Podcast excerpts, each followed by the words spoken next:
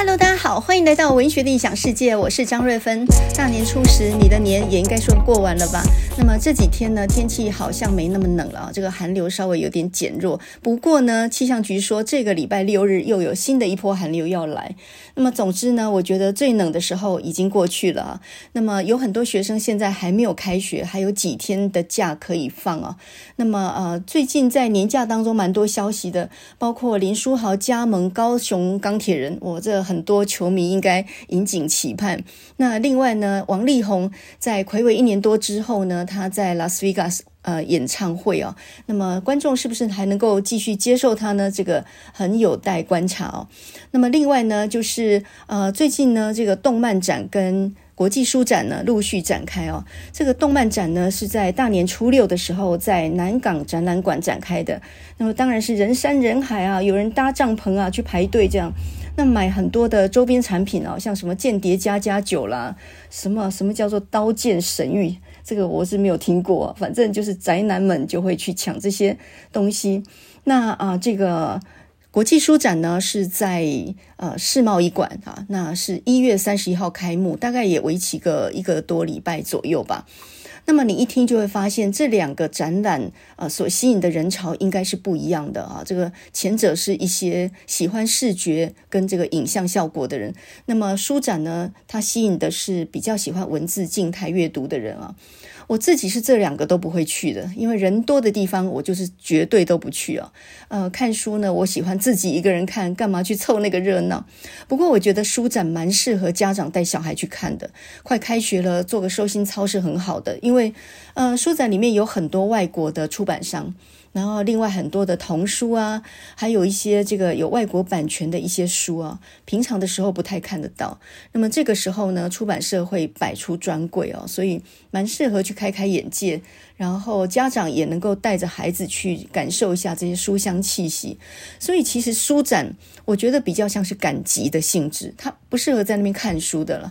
然后呢，这个凑凑热闹，买几本书回家啊，真正的阅读还是一个人静态在家里面这种形式啊。我自己呢，这个过年我在家里面看了好多电影，因为我发现了很多的这个电影网站，它根本完全不用钱，也不用出门，天底下哪有这么好的事情啊？你直接下载了就看，连连花电影票钱都不需要，你也不用呼朋引伴，通通不用，你一个人就在书房里面翘脚就看完了很多很多的电影，当然好片烂片也看了一大堆哦。那么因为要看电影，所以呢，我也去查了一下，二零二二年大家都推哪些电影呢？我们总要先查一下。嘛，先爬文才不会踩雷，对不对？两三个钟头看了个烂片，那个感觉真的也是浪费人生啊！所以呢，我就去查了一下，二零二二年大家都觉得哪一些片子是叫好又叫座的呢？也就是票房也好，然后口碑也好，到底都哪些电影呢？我们来看一看这个名单啊。那么我是综合了好几个影评者，综合结果是这样子的。很多很有经验的影评者，他们呃推荐的名单是这样的：有的人呢就说《奇异博士二》很好看，有的人说《蝙蝠侠》很好看，另外呢《黑豹二》、《瓦干达万岁》，还有《雷神索尔》、《爱与雷霆》、《妈的多重宇宙》等等这些，还甚至还有人推《黑亚当》啊。那么这些大概都是漫威英雄系列，你听就知道了嘛。还有很多都是续集。那么另外呢，二零二二年不能够忽略的有两部，真的也是口碑跟票房都非常好的，当然就。就是《捍卫战士二》、独行侠，还有呢《阿凡达二》、水之道。那你会发现，什么二还真不少啊！这些续集呢，其实都是很用心拍的啊，所以效果也相当不错。那这个《捍卫战士二》跟这个《阿凡达二》，我们我们上次都讲过了。那有兴趣的人呢，可以去找我们上一集讲到这个伊莎贝拉蝴蝶啊，就是讲法国电影那一集，就是上一集来听听看啊。呃，我不是分析了一下，说好的电影有两种吗？一种是好看的、精彩的，另外一种是耐人寻味的啊。呃，在我们刚刚提到的那些片名当中啊，有一部比较奇特，叫做《妈的多重宇宙》。这一部呢，听起来非常的怪诞。呃，事实上呢，它还颇受好评哦，因为还听说什么奥斯卡金像奖里面可以得到什么奖、什么奖之类的啊。那能够。呃，到得奖的地步，可见也不是一个烂片哦。所以，呃，我就仔细看了一下这个《妈的多重宇宙》这部电影。那么，这部电影呢，不是一个骂人的话啊，它另外一个翻译的名词呢，就叫做“瞬息全宇宙”。那这里头呢是杨紫琼担任女主角啊，呃，我觉得这部片子非常奇特，就是他说的是人生里面的中年的辛苦，可是呢，他用的是奇幻的、科幻的角度去拍，还结合了中国的武打啊，因为这个男主角呢，他还真的是很很擅长武术的哈，武打的这样的一个武打明星诶。那么女主角呢是杨紫琼演的哈，她当然有非常多的内心戏。她是一个在美国的一个自助洗衣店的老板娘，然后呢，她的女儿呢是个女同志，今天呢带回来她的女朋友，希望呢。他的家人能够接纳他，而这一天呢，刚好这个杨杨紫琼呢，他要去应付税务局，呃，也就是他洗衣店的很多单据啊，各方面的单据开出来，要去应付税务局的一些税务上的一些要求，已经一个头两个大，算账算到天昏地暗。那么这个时候呢，她的丈夫跟她提出要离婚，她的老父亲呢，从呃远从中国来，然后呢，给她制造了很多的麻烦。那么就是一个中年的女老板呢，同时脑袋快要爆炸的这种状态，这个人生可以算是一个乱七八糟到一个非常苦的一个状态了。可是呢，就在这个情况底下呢，呃，这个女老板就是杨紫琼，她跟她的丈夫在电梯里面的时候，突然之间，她丈夫化身成另外一个人，并且呢，告诉她说，她在另外一个宇宙当中呢，呃，是一个可以抵挡一个恶霸的一个女英雄。那从这里呢，杨紫琼就穿越时空，然后呢，就穿梭在很多的宇宙当中，呃，并且呢，她一方面是要去打击那个那个坏人，另外一方面呢，她也呃，就是化身成很多的人格哈，也就是我这辈子如果不做这样一个失败的中年洗衣店老板的话，那么或许我可以成为一个影星，我或许成为一个成功的人士，成为律师或什么。那但是呢，我们在不同的人生当中也有很多不同的悲哀，比如说你事业成功嘛，家里可能就会产生一些问题，呃，等等啊，所以呃，他这里弄到最后就变成他穿梭了很多宇宙回来之后，才发觉自己的生活虽然平淡，虽然不算成功，但是也有值得珍惜的地方。好，这个剧呢就这样结束。可是呢，我虽然完全知道他要表达什么哈。一片混乱当中找到的人生新秩序，可是呢，我不是很欣赏这部电影。我实在看不下去的原因就是那些非常科幻的、呃，非常迅速转换的场景，让我眼睛非常的累。我我觉得我发现我自己喜欢的电影是那种景色要优美的，然后是剧情片，是要有一些温馨的人情的，是看完以后会感动，而且还会想看一次的。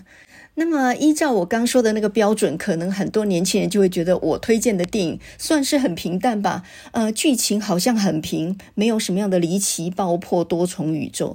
可是呢，我觉得人要活到某一种年岁之后，慢慢才能够感受到，呃，比如说文学或者是电影这种艺术，它后面其实是安安静静传达出来一种美感，或者是一种体悟，而不是在很热闹、精彩、打斗、爆破当中，呃。唤起你的感官的享受，当然后者也是享受啦。可是我觉得静态跟动态就是不一样的。啊、我自己实在没有办法喜欢漫威的电影，好像《雷神索尔二》啦，还有《黑豹二》这些，看完呢，哇，真的是一个昏天黑地，我觉得好累啊。我觉得，如果是想要在呃开学前做一个收心操的话，看这种电影呢，我觉得是没有办法让你的情绪平复下来的。所以呢，这个礼拜六日不是寒流又要来了吗？那我现在呢，来推荐一部有着法国的阳光、普罗旺斯的阳光的一个。夏日的一个童年的故事来给大家看哦。那么这部片子呢，也是二零二二的好片子，是温馨小品的那种片子。它绝对不是那种什么几千万美元、两亿美元的大制作，什么好莱坞的神片什么那一种的啊。那么，这是一部文学小说改编的电影。哎，我们之前好几集啊，如果还没听的人，也可以到前面去看。那我们之前好几集呢，我们推荐《大河恋》《真爱一世情》《蝴蝶》还有《海蒂》这几本。那这其实都是文学小说改编的电影哦。所以呢，它它有着一个童年的经历哦，这个有作者自己呃内在的情感贯彻在里面的一个改编的故事哦。那么今天我要推荐的这部电影呢，是二零二二年法国的一部电影，叫做《秘密的时光》。那它是改编自一个法国的一个小说作家，他也是一个导演啊。那么他写了一系列的自传的小说。那么这个呢是根据他的自传的第三本哈、啊，叫做呃《秘密的时光》。那么写的呢是他在普罗旺斯的童年，跟他的呃这个小伙伴之间的难忘的故事。所以你可以看到这里头有很天真的童趣，然后呢，也有怀念的那种乡间，法国南部乡间的那样的一种一种阳光跟人情哦。那那首先我们要知道呢，法国呃巴黎在北边嘛，然后呢马赛渔港在南边啊，所以呢南北相差很大。这个南边渔港的人，他们呢就比较生猛有活力，然后呃他们的讲话方式，他们的人情跟北方都不太一样。那么故事就是发生在马赛渔港。那旁边就是普罗旺斯的乡下，所以呢，这部小说他写的就是这个作者哈，作作者呢叫做马塞尔·帕尼奥。那么马塞尔·帕尼奥呢，他是一八九五年到一九七四年的人。他这一系列自传体的小说其实有四本，第一本叫做《父亲的荣耀》，第二本叫做《母亲的城堡》，那么这是第三本啊，是一九六零年出版的，叫《秘密时光》，秘密的时光就改拍成这部电影。那另外还有一部叫做《爱的时光》。可是呢，在这呃四本自传体的小说之前，他还有一本非常有名的叫做《马赛三部曲》的小说，算是他比较早期的作品了，因为他。他就是从小在马赛长大，然后在那里念书的，所以他对马赛这个渔港特别有感情哦。那这个马赛三部曲后来呢，就改拍成了电影，也是非常有名的一部爱情的电影。这里面有一个缠绵悱恻的啊，这个曾经错过，然后回头已百年身这样的一个故事嘛。那么这个故事的男主角呢，呃，他是他跟他的父亲呢是在马赛开个小酒馆的，所以三教九流什么样的人都会聚集在他们的酒馆里面。那他们谈笑风生当中呢，呃，这个马赛这种法国南部的人情跟讲话的口音，在这里头就非常绘声绘影的就呈现在这里面。那么女主角呢叫做芬妮，她是这个小酒馆旁边的。一个海鲜店的老板的女儿哈，然后是供给这个小酒馆的牡蛎的哈，鹅啊就对了，牡蛎。所以呢，这呃两个年轻人就谈起了恋爱，然后想要共组家庭哦，有一个美好的未来的想象。但是呢，这个男主角因为从小生长在渔港，他就很向往广大的世界，他很想去乘船去探险，他要到很远很远的地方。这个也算很正常的一种一种向往啊。那么结果呢，终于有一天他乘船走了，可是呢，这个女主。主角那时候已经怀了他的孩子，但是这个男主角并不知道。这个女主角呢，为了保全自己的名声，只好嫁给了一个老头儿。那这个老头儿呢，就是男主角的爸爸的朋友哈，也是个老好人，五十几岁了。然后呢，这个呃，他人也非常好，就是知道女主角怀了孕，于是呢，结了婚之后，把生下来这个孩子呢，就当做自己的孩子这样来抚养。那么呃。这个孩子生下来之后呢，男主角突然回来了，就发现呢，爱人已经嫁给别人了。这个时候呢，男主角的父亲就一直跟他讲说：“你不要再去打扰他，让他有个平静的人生吧。”所以男主角只好怅然的离开，成全了这个芬妮哈。那这个故事到最后是，呃，这个老好人呢，呃，终于去世之后，那个小孩呢，有一天从他母亲的口中知道，原来他另外有一个亲生的父亲在远方，然后他就去找他，才发现他的父亲其实并不是一个混蛋，其实他也是一个很热情的、很有理想的人，只是他的父母呢，因为阴错阳差没能结婚，所以呢，就各自耽误了很长的人生。后来结局就是。在这个小孩的促成之下呢，这一对有情人终于呃在二十年后呢就结为伴侣哈，这个总算是完美落幕。那么以爱情故事来讲，这算蛮老套。可是这个电影主要就看的就是法国南部的那种渔港的风情。呃，这个马赛三部曲呢，算是马塞尔·帕尼奥他早期的作品。大概呢，这三本三部曲啊，发表于大概一九二八到一九三一之间，算是他比较早期的作品。那我们今天要推荐的这一部呢，叫做《秘密的时光》，这个是他一九六零年写的。而这个马塞尔·帕尼奥这个人呢，一九七四年就去世嘛，所以呢，呃，他这个童年自传这个系列还算是比较中晚期的啊。马赛三部曲那个时候是比较年轻气盛的时候写的，而《秘密的》时光呢，是中晚年的时候回忆他的童年，所以带了一点点温暖的，也比较接近了悟的心情去写的东西哦。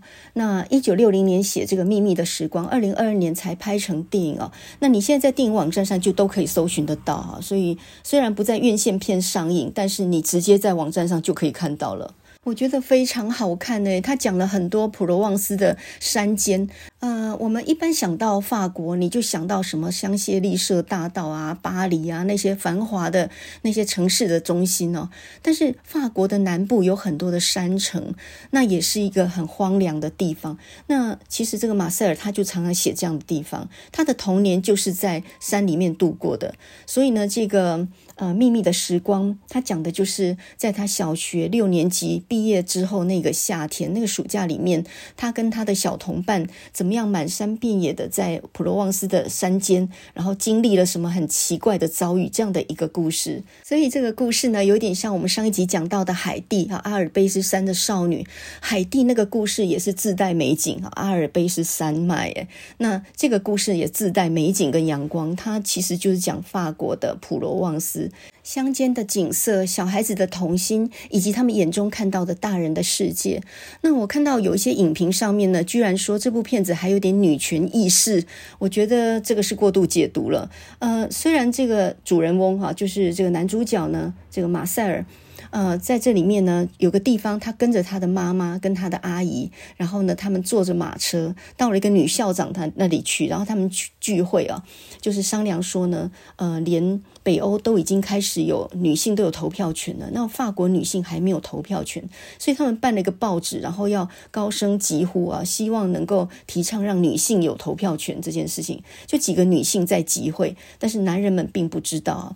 那么光是这样子就能够叫做是有女权主义吗？我觉得，我觉得完全不是。这整部片子是在讲什么呢？他讲的就是一个小孩子，他踏入了大人的世界，然后他感受到这整个世界其实呢，就是在真实跟虚幻当中，有一些你所能理解，但有一些你其实是不理解的。就像他在乡下遇到了一个非常美丽的小公主伊莎伊莎贝拉，然后随着他到了他们家的豪宅，然后看得目瞪口呆。呃，那一个美丽的豪宅其实是一个巨大的一个美梦，他也很向往进入这样的世界，然后变成一个上流人士，变成一个上等人啊，至少那是自己从来没有开过眼界的一个地方嘛。可是后来，事实证明呢，美好的事情总总是不长久的，甚至你眼中看起来很美好的事，事实上只是一个巨大的谎言而已。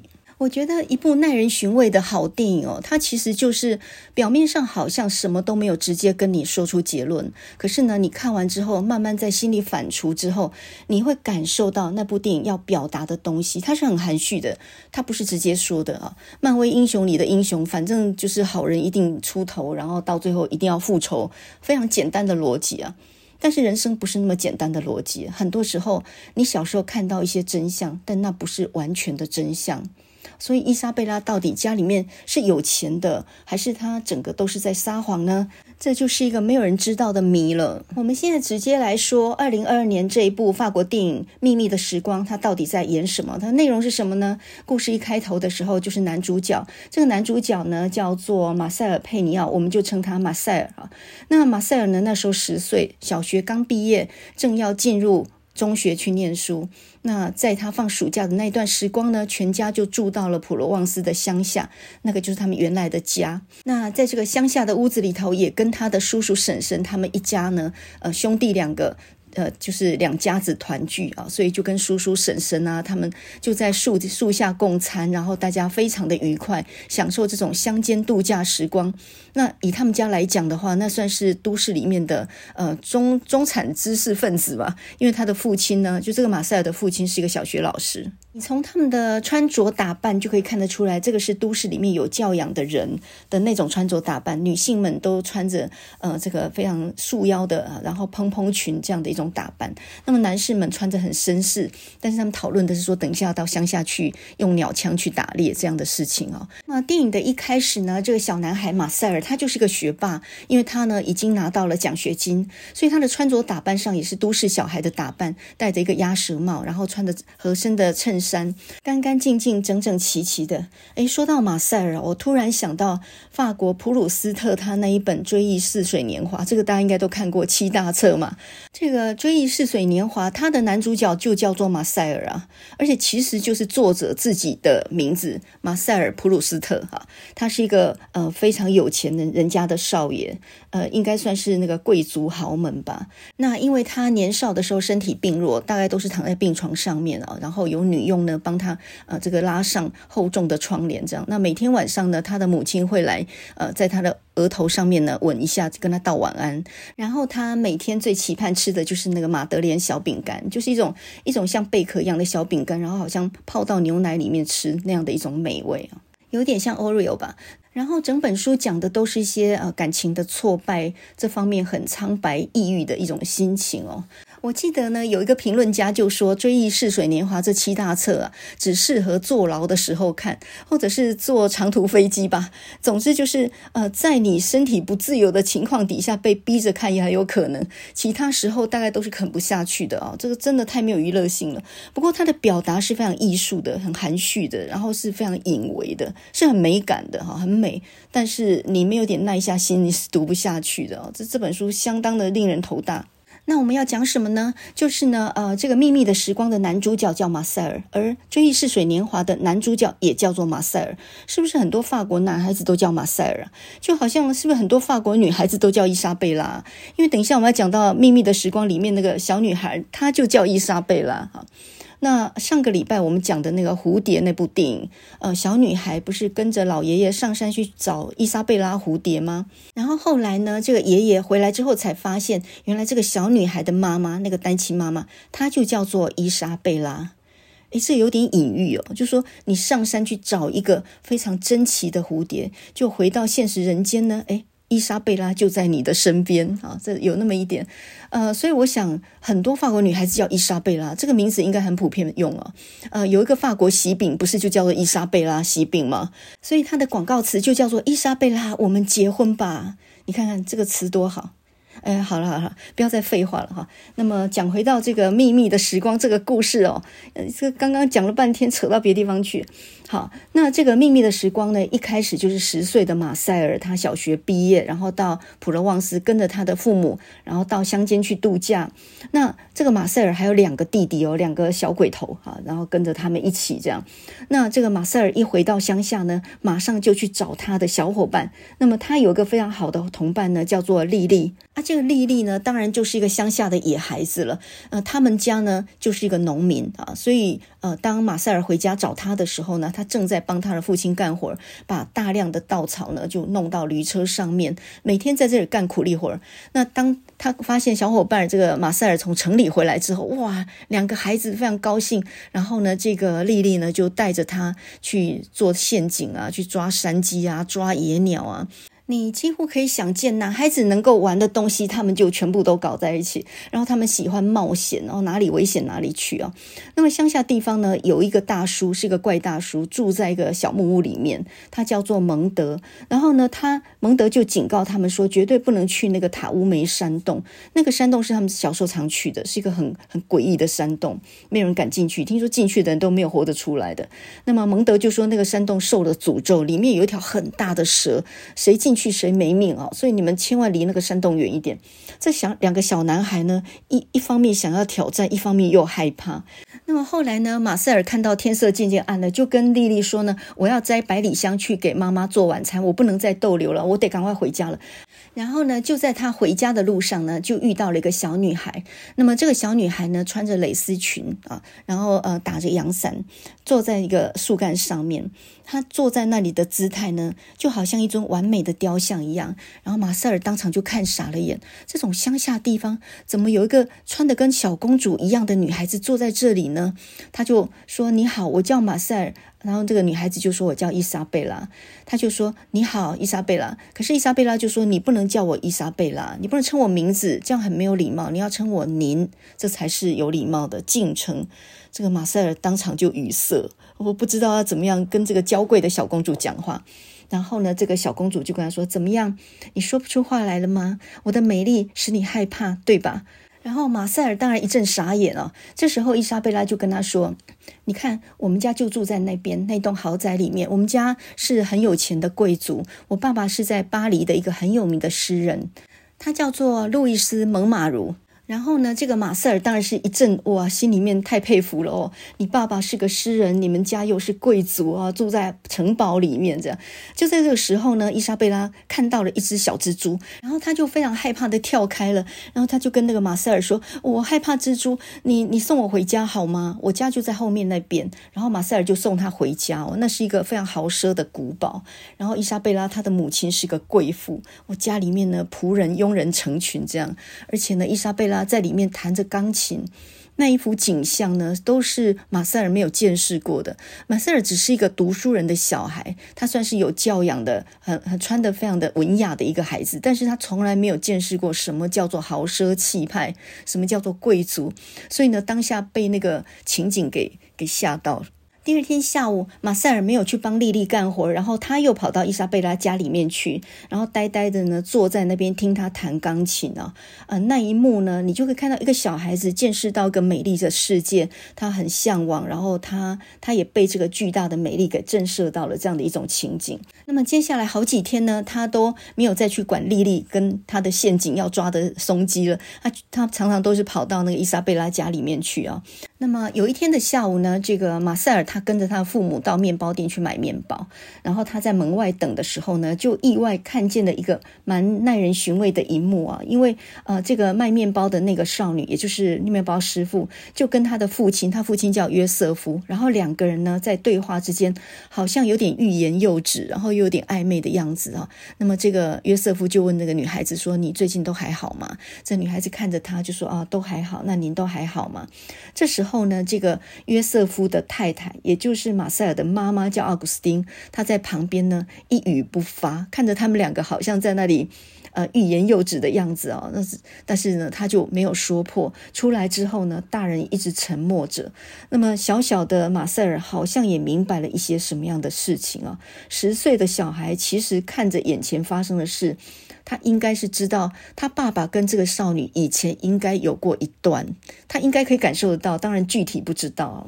这个就是我刚刚一开头说到的，一个小孩闯入了大人的世界里面，他似懂非懂的看着这些人情世故啊。那么就好像呢，有一次他的婶婶跟他的妈妈两个人就装病，说要到城里面去看大夫，然后就坐着马车走了。那这个时候马塞尔呢，他就爱考个爱对喽，他就跟着他们去。他们一想啊，小孩子也无所谓，就带着他一起去了。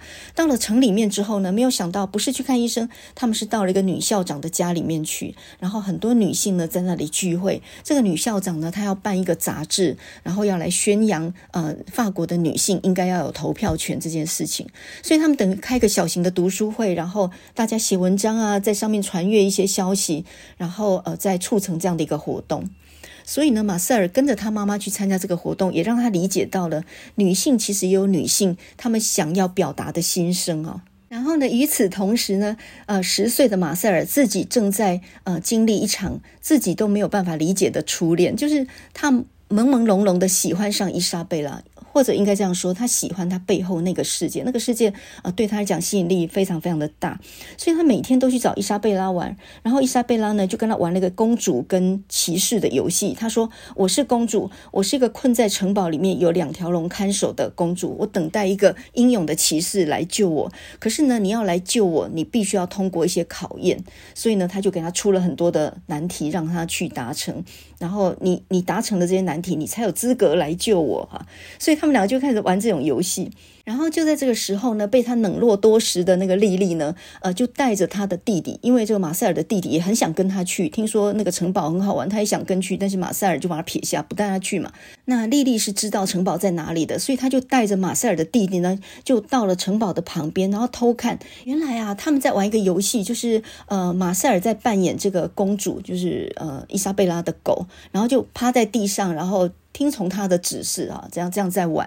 后来莉莉就带着马塞尔的弟弟回去，然后呃回家之后呢，马塞尔跟这个莉莉就大吵了一架。马塞尔跟莉莉说：“你这个叛徒，你为什么带我弟弟去？”然后呢，这个莉莉说：“你才是叛徒嘞，你根本就不管我们的友情，然后你现在呢就见异思迁了哈。”马塞尔跟莉莉说：“那只是游戏而已。”结果莉莉就说：“真正的好朋友，像我是你的好朋友，我才不会这样戏弄你。”这时候呢，马塞尔跟莉莉说：“今天晚上我还有个挑战，我要到那个呃那个山洞里面去抓那条大蛇，完成任务。”这个莉莉就说：“你疯啦，我可不会跟你去。”那马塞尔就说：“我才不要叛徒跟着我。”两个人就不欢而散。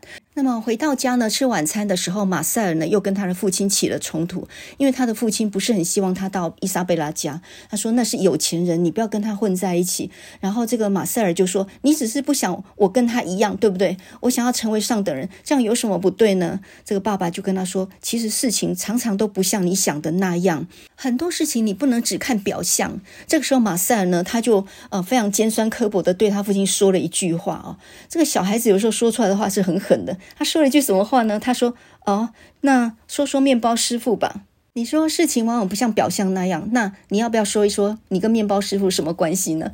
这时候他这一话一说出来呢，全家都沉默，尤其是他的母亲啊。从这里可以看出来有意思的一件事啊，男人有男人的秘密，女人有女人的秘密。马塞尔长大了，他有一些。呃，也有一些没有办法让别人理解的一些心思了，哈，就在这件事情上面。那么当天晚上呢，半夜马塞尔睡不着，他跑去找他爸爸，跟他父亲道歉。那想一想，自己讲的还是太过了。那么他爸爸呢，拥抱了他，然后呢，也很谅解的跟他说：“好吧，再两天我们就要回去城里了，你去找你的伙伴玩吧，去找谁都没关系了。”结果第二天呢，这个马塞尔去找伊莎贝拉，没有想到呢，他们已经回城里了。去找莉莉呢，莉莉去赶集了哈。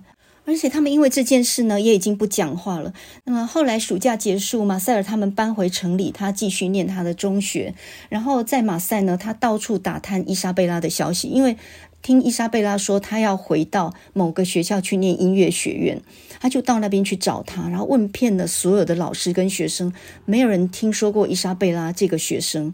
然后呢，这个马塞尔不死心，他就跑到他的老师那边去问说，有一个诗人叫做路易斯·蒙马茹，他的诗写得很好。然后这个老师说没有听过这个人呢。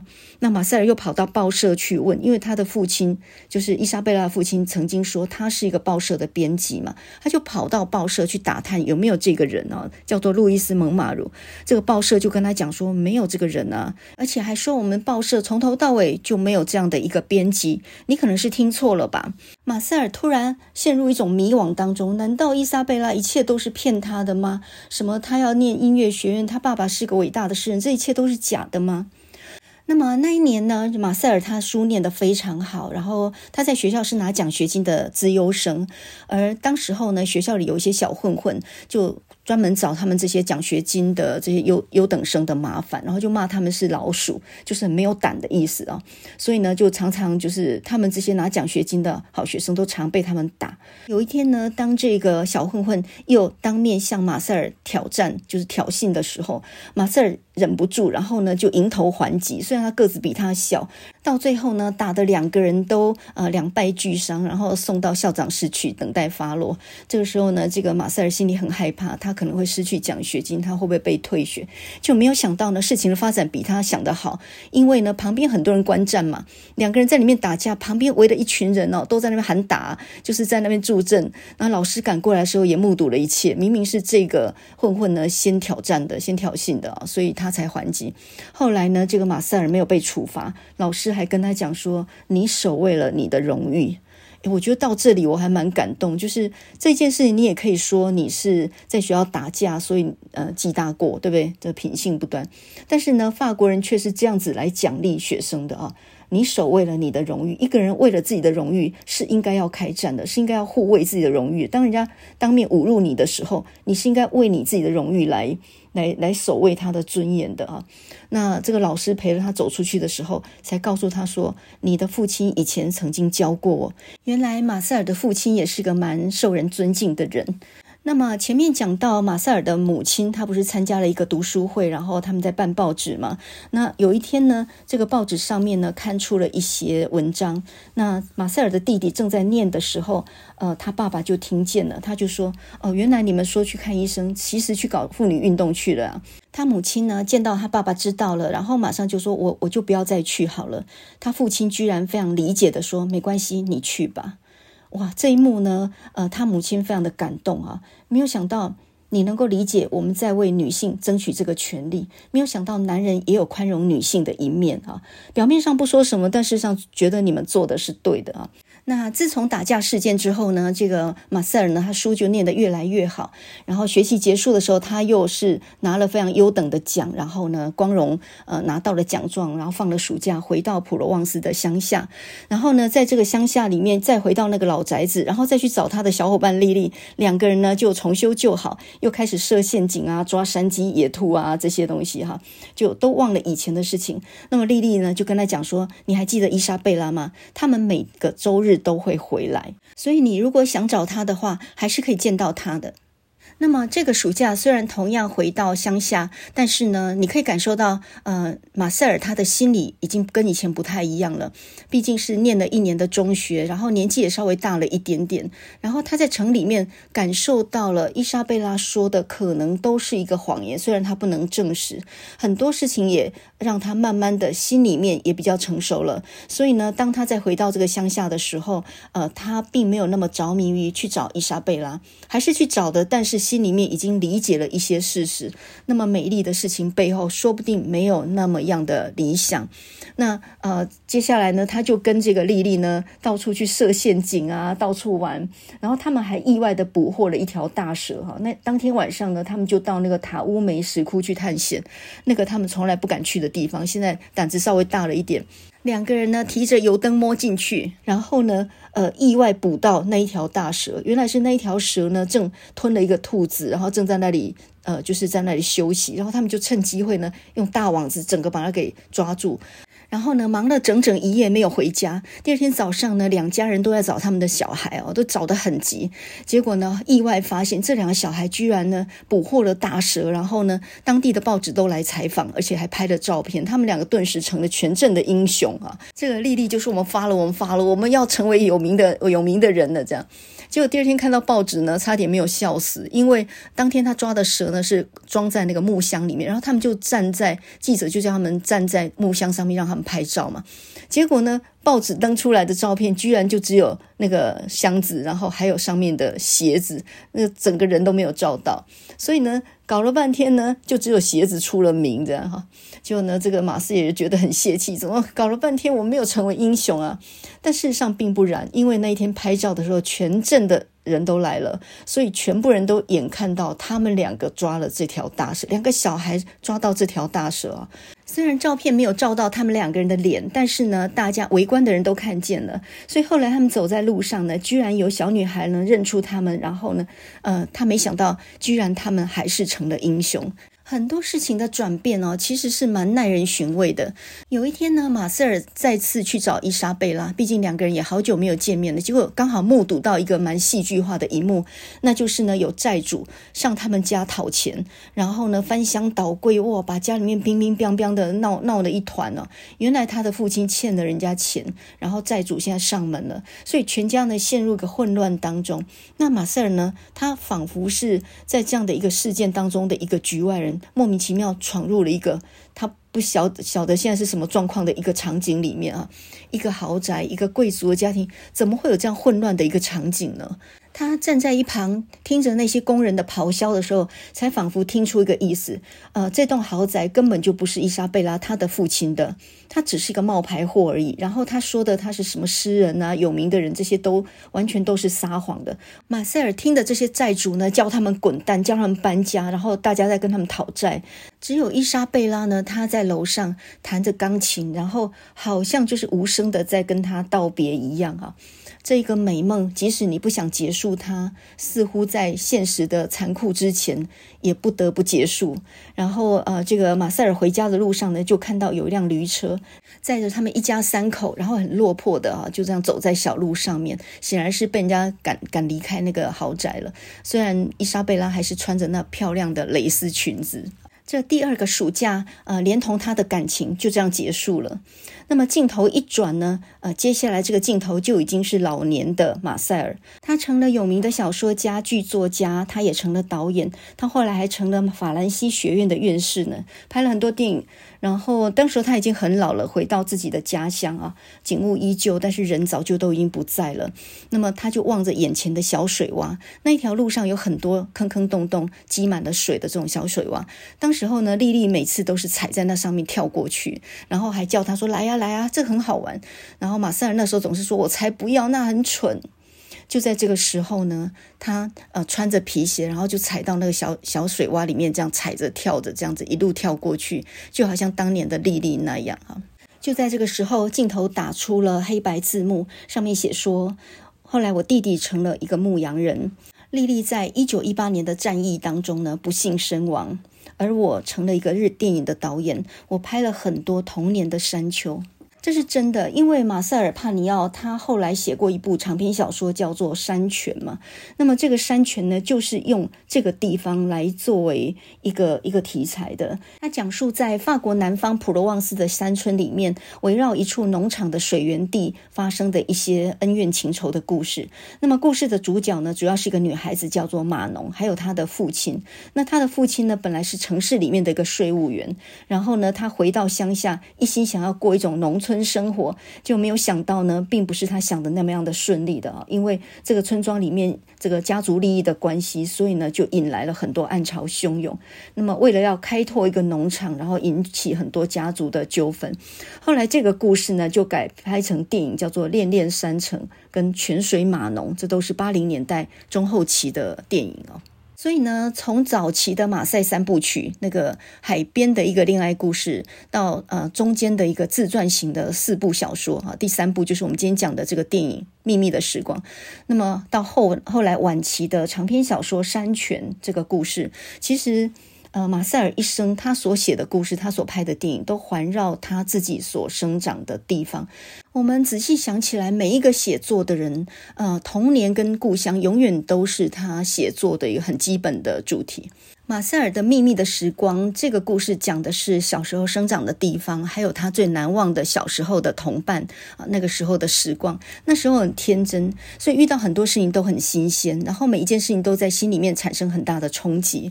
那说到这个呢，我们就想到那个美国的小说家 Stephen King，他有一本小说也非常有名，叫做《The Body》，就是尸体。然后这部小说呢，后来改编成一九八六年有一部非常有名的电影叫《Stand By》，就是站在我这边。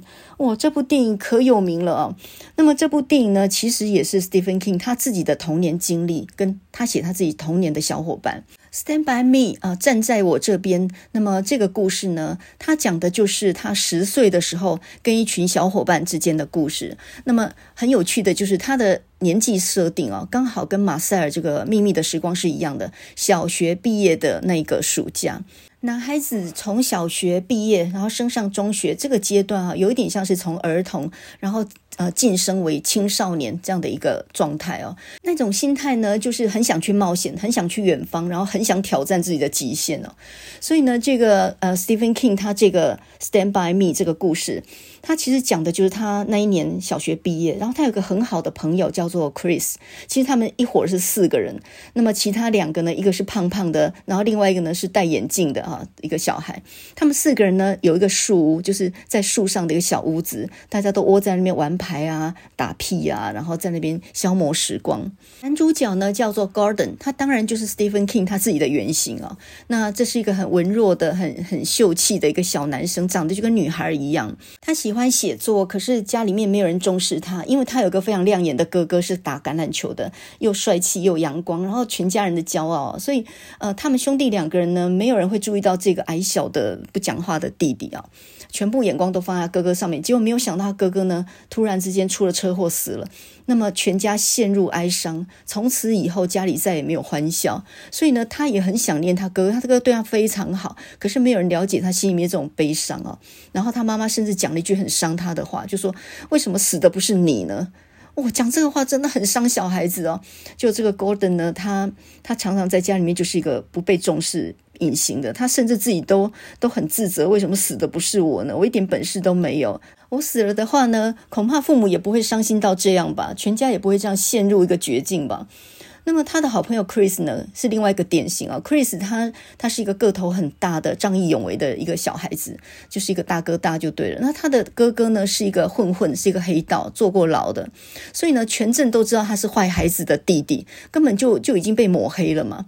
所以呢，他一直都被当作坏孩子来对待。其实他很聪明，可是成绩一直很烂，因为没有人没有人重视他。事情的一开始啊，就是这四个小伙伴当中有一个人呢，打探到说有一个少年呢。被火车撞死，然后他的尸体在铁路旁边，还没有人去收尸，因为没人找到。所以呢，我们四个人如果能够在别人找到之前找到，我们就会成为全镇的英雄。你看，又是全镇的英雄啊！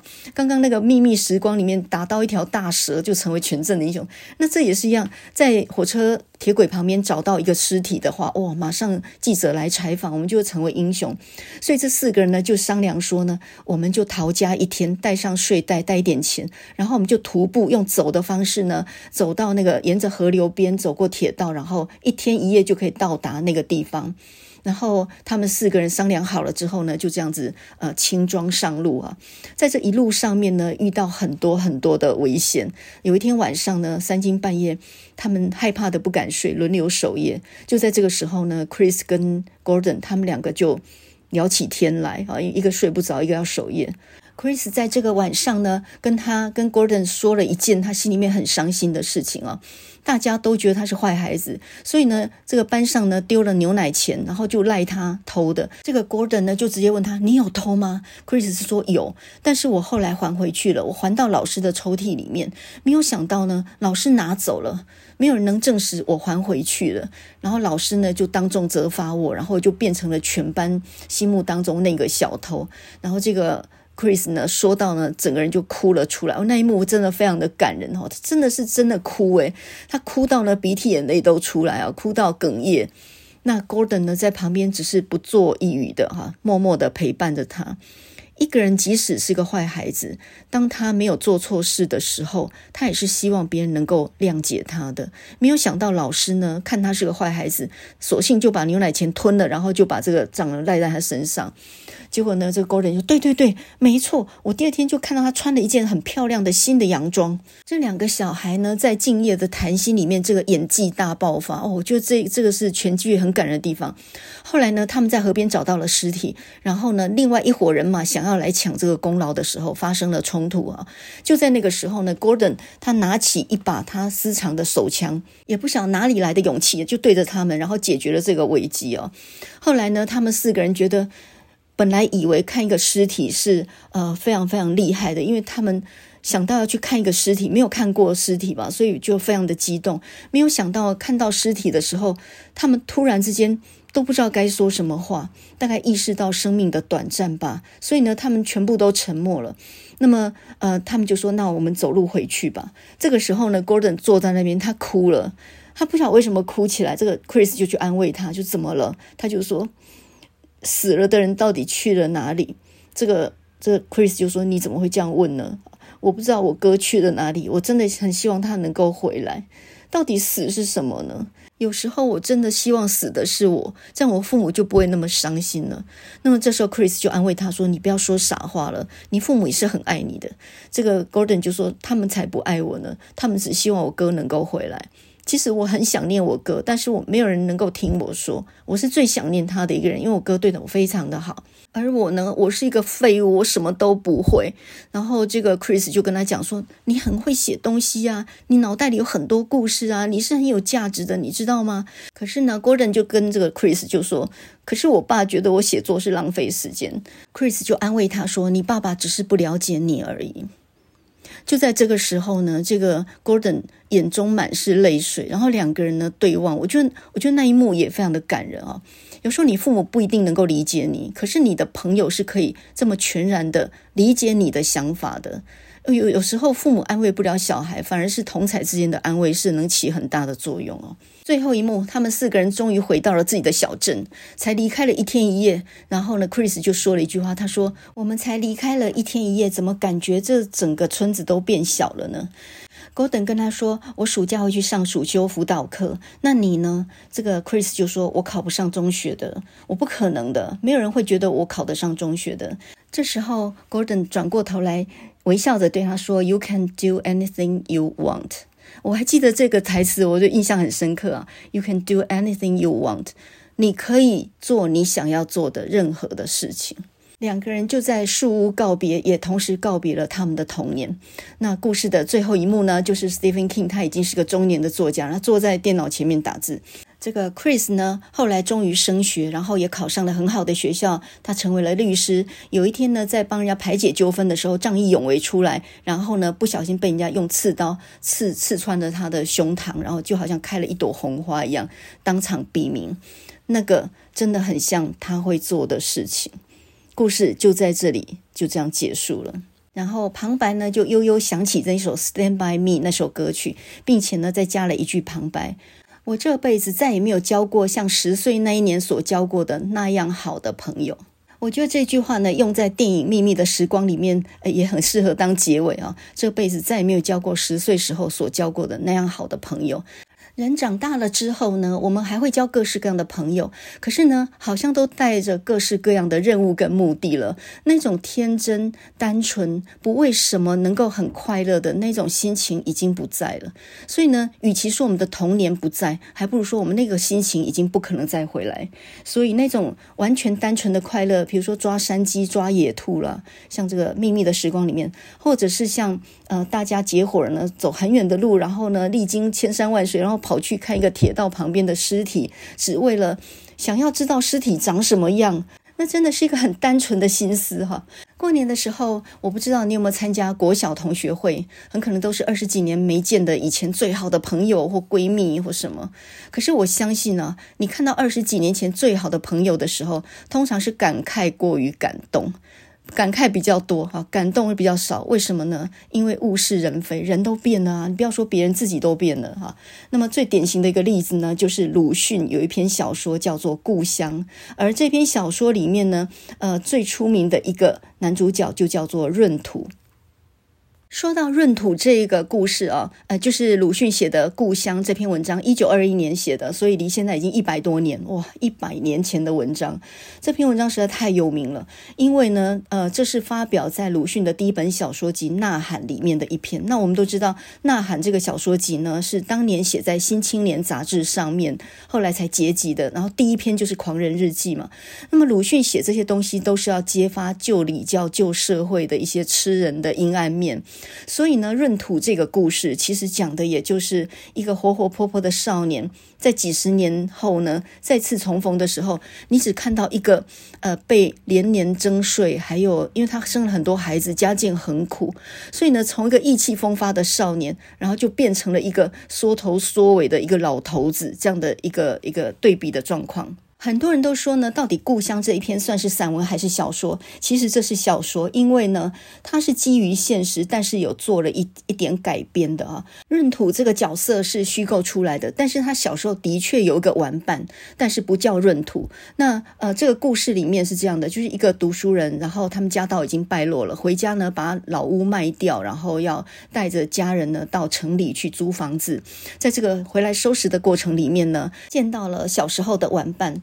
那么很多人就说，哎，鲁迅的确是一九一九年回到绍兴，然后把老房子卖掉，搬到城里去住。那应该这就是他的传记喽，应该跟实实情符合喽。但不完全符合啊，因为这个故乡里面出现了一个红儿嘛。那这个红儿说是他三弟的儿子，事实上呢，他的弟弟周建人那个时候他的小孩是两三个月，并不是八岁的小孩，所以这跟事实有点不符啊。所以。但为什么文章里面要把呃这个红儿呢设计成八岁？因为呢要跟这个闰土的儿子水生来做一个比并啊。那他们两个后来就成了朋友，而且等于是复制了鲁迅跟闰土他们的命运。小时候很好，但长大之后呢，整个都大变样。故事呢，要从二十几年前说起。那个时候呢，鲁迅还是一个大家庭里面的少爷。然后呢，他们家呢，在呃过年农忙的时候呢，就会请一些一些短工来帮忙啊。那这个闰土呢，就是这个短工的儿子，就是来来帮一点小忙的。那么他们家呢，其实不是帮人家做长工的，他们家是农家，在海边种西瓜的，有一大片西瓜田，所以呢，也算是家道还不错。然后只是农闲的时候来帮大户人家一点忙。这样而已。那么闰土的年纪呢，跟鲁迅差不多，两个人就玩上了，就有点像是那个《秘密时光》里面的那个莉莉跟马塞尔一样啦。总之就是十岁的男孩跟十岁的男孩玩在一起。那这个闰土呢，非常的勇猛啊。呃，他为了守西瓜园，他还可以拿着叉子，然后呢来攻击偷吃瓜的这些呃狗獾这样的一些动物。另外就是他还会抓鸟啊，抓抓山鸡啊，抓什么？这就跟那个莉莉差不多了啊，就是一个野孩子，然后什么。都会是一个精神蓬勃，然后脖子上戴着一个银项圈，这就代表说呢，他爸爸是很爱这个孩子的，在神佛面前呢，求了神佛要要要拴住他这个意思啊。所以刚开始的时候是很活泼健壮的一个少年，可是二十几年之后呢，鲁迅家道中落，他被迫要回来卖掉老屋，并且呢，要把所有东西都卖光，包括一些锅碗瓢盆呐、啊、桌子椅子啦、等等啊。有些邻居来买，有些就直接抢走了哈、你们大户人家还跟我我们计较这个几把椅子啊，这样，所以呢，就半抢半买的就把东西都搬空了。这时候呢，闰土回来看他哈，两个人已经二十几年没见了。鲁迅的文字是这样写的：虽然我一看就知道那是闰土，但是又不是我记忆中的闰土了。他的身材增加了一倍，先前紫色的圆脸已经变成灰黄的了，而且还加上了很深的皱纹，眼睛也像他爸爸一样肿得通红。我知道在海边种地的人每天吹海风，大概眼睛都是这样的。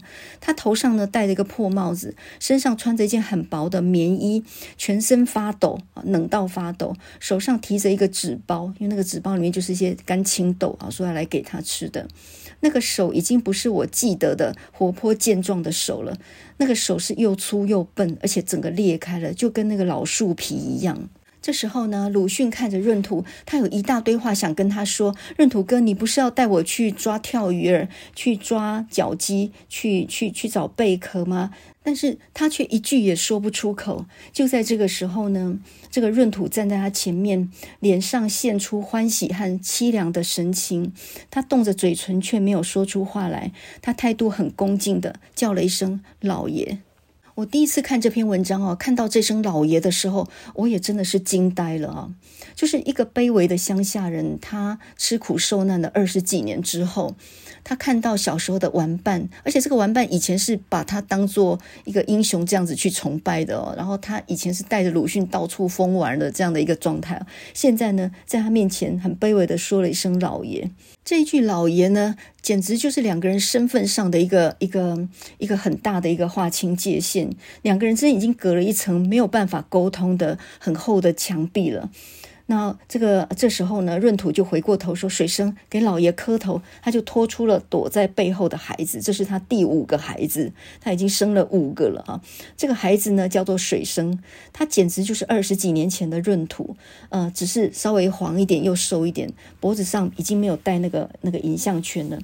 那么闰土就告诉鲁迅说：“这是我第五个孩子，没见过什么世面哦。”嗯、看文章看到这里，其实每个人心里都很感触啊。什么叫物是人非？以前的好交情。可能只在你的印象里，但是实际的状况已经大不相同了。闰土被被现实折磨成了一个木头人儿，一个非常苦的一个一个乡下人。而鲁迅呢，他在国外读了书回来，他在官场浮沉，他对于中国非常的失望，他想要破除各式各样旧社会的一些禁制，但是他最后自己也成了一个悲剧英雄。一九三六年死在上海，因为肺结核的关系，死的时候才五十五岁哈。那么读书人有读书人的悲剧，而呃，作为一个不识字的乡下人，他有他命运的悲苦。我觉得鲁迅这一篇故乡啊，他留下了一个光明的尾巴，就是当他们装上船要离开的时候，那么红儿呢跟水生还约定了说以后还要见面。总之，他们两个变成了玩伴，等于复制了鲁迅跟闰土他们的命运。那有没有可能他们复制的也是悲剧的命运呢？啊，这中国人一代又一代复制这样的一个悲剧下去。看鲁迅的文章哦，你心里面会受到很大的冲击，很大的震撼，但是好像感觉到没有一丝希望那种感觉，就是非常郁闷哦。那么呃，看这个法国电影《秘密的时光》，我觉得心里面满溢着那个普罗旺斯非常温暖的阳光。我觉得不管什么作品，在给人内心冲击的同时，也要给人一点点、一点点往上的力量，或者说一点点希望吧。那么，我觉得《秘密的时光》这部电影就做到了这样哈。呃，会让我想起一首诗：“草原欣欣向荣，我们只能在逝去的事物中寻回力量。我们一路上不断在失去东西，可是总有剩下的东西能够让我们看到阳光，找到希望。”这一部法国电影《秘密的时光》。呃，它虽然讲了一个城堡里没有公主的故事啊，美好的事总是不长久，甚至呢，它根本就是一个巨大的谎言。我猜伊莎贝拉他们家原来是有钱的，不然怎么能住得起那样的豪宅呢？可是呢，那些虚假的身份，包括他父亲是诗人或什么，那全部都是虚构出来的，就是自己碰红的。那到最后呢，生意失败或什么，然后债主上门，这一切就成了一个泡影。曾经。非常有钱，后来败落。那么这样的处境，鲁迅也曾经经历过啊。他们他的祖父是一个进士，他是做官的。后来呢，到他这一代就整个败落了。那么有名声，他们家做官，但是已经都没有钱了。但别人不会理解你没有钱，总觉得你是官家的少爷。那这种苦就是更没有办法向人说哈。所以鲁迅的性格为什么会这样，跟他的童年经历也有很大关系，受到很大的压抑。那么另外一层压抑呢，就是当时中国战败，呃，他到。日本去留学的时候，念仙台医士学校的时候，全校都觉得他根本没有资格念医学系，根本这是一个清国奴。你们不是头脑很笨的吗？所以呢，当鲁迅他的成绩好的时候，全班人都觉得他作弊。你说那种屈辱其实是双重的，一个就是家道中落的屈辱，另外一个呢，更大的家就是国家的败落，这样的一种屈辱。我们今天说了三个跟童年以及玩伴有关的故事，那么包括呢，《秘密的时光》里面的马赛尔跟莉莉，呃，这个《Stand by Me》里面的 Gordon 跟 Chris，故乡里面的鲁迅跟闰土。我觉得二零二二年的《秘密的时光》这部电影还是比较适合这个礼拜六日寒流来袭的时候哈，你还有点假期，然后你想要稍微沉淀一下你的心灵的时候，我觉得我蛮推荐这一部的。看完以后，你心里会满溢阳光。另外一个呢，呃，虚构往往是建筑在真实上面的，所以呢，这些小说或电影创作其实都是来自于童年真实的经历，很难忘记的那一段哦。所以你看到詹姆斯卡麦隆他能够拍出《铁达尼号》，或者是《阿凡达》，或者是《魔鬼终结者》的时候。你应该会知道，他小时候是一个科幻迷吧？而且他非常着迷于深海潜水。听说他还曾经潜潜到多深呢？一万一千多公尺，就是马里亚纳海沟，那是全世界人类几乎没有人可以到达的地方。当然，那有特殊设备啊。如果你的生活跟我一样平凡，我们没有办法上天入地，我们去过那么多地方，但是我们还是可以卧游跟神游啊。我们看书跟看电影，其实就开拓了我们很大的眼界啊。今天我们推荐的电影呢，是二零二二年法国电影《秘密时光》。那我们现在就来听一首好听的法国歌曲，这是一九九三年这一首《我的名字叫伊莲》，演唱者是一个美少女，她的名字就叫做伊莲娜·霍莱，所以有一点自述心境的意味。这首歌呢，旋律是很缓慢的，带一点那种法国相送的那样的一种味道啊。那么你听完之后，有一种心里面暖暖的感觉，好像是在冬日里面晒着阳光那样的一种感觉。歌词也非常简单单纯哈。我的名字叫做伊莲，我是个很普通的女孩，我跟一般人没有什么不一样，我也有快乐跟悲伤，这就是我的生活。我只想要找到属于我自己的那份感情。尽管我出了名，可是我还是希望深夜里面有人在家里面等着我。呃，一个很单纯的心，然后期盼一份很单纯的感情。我觉得这么简简单单的歌词不断重复，然后在这个深夜里面听起来呢，别有一番风味哦。我们现在就来听一九九三年这首非常有名的法文歌曲《我的名字叫伊莲》，由法国的女歌手伊莲娜霍莱所演唱的。